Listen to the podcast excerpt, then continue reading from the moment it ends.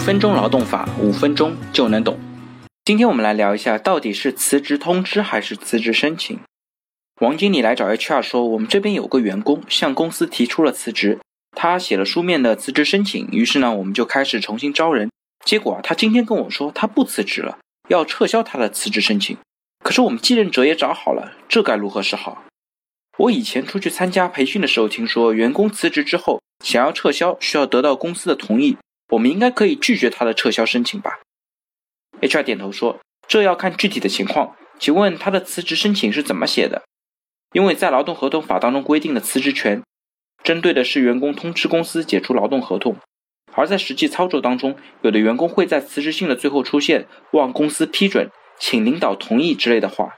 这样的语句出现，就使得这份辞职信的性质发生了变化，这不再是通知，而是变成了申请。”如果这份辞职信呢是通知性质，那么根据劳动合同法的规定，满三十天劳动合同就可以解除了，公司不可以决定员工的去留。但是如果这份辞职信是申请性质，那么公司就可以批准或者不批准，实际上就变成了由员工提出的协商解除劳动合同。如果真的是申请性质的话，那么这个员工提出的协商解除劳动合同，在公司明确回复员工同意或者不同意之前，劳动合同就一直有效。员工也可以单方撤销他的辞职申请，但如果是一般的通知性质，就像我之前说的，员工要撤销必须得到公司的同意。王经理说啊，那我得还得去看一下他的辞职申请到底是怎么写的。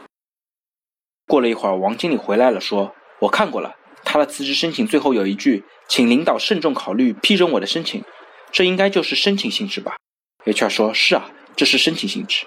王经理说，那这该怎么办？我们都已经招好继任者了。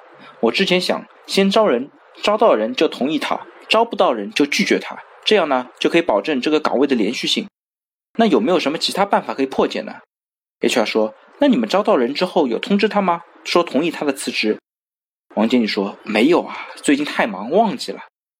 ”HR 说：“那可麻烦了。你们既然没有同意他的辞职，那么他现在单方撤销辞职申请应该是可以的。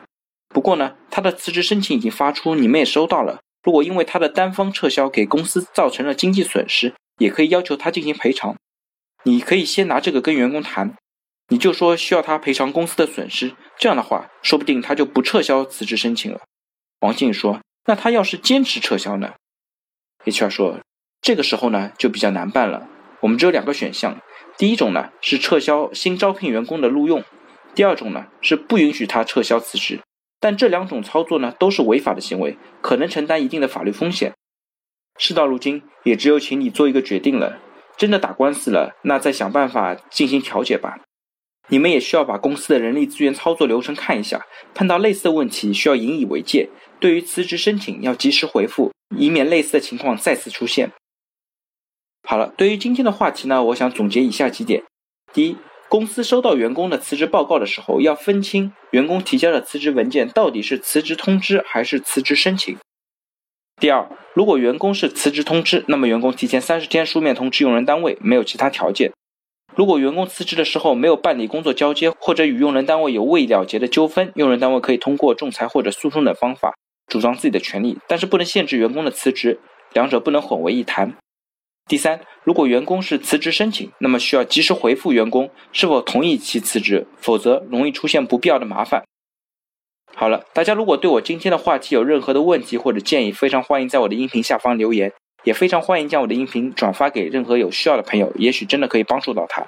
那我们下一期再见。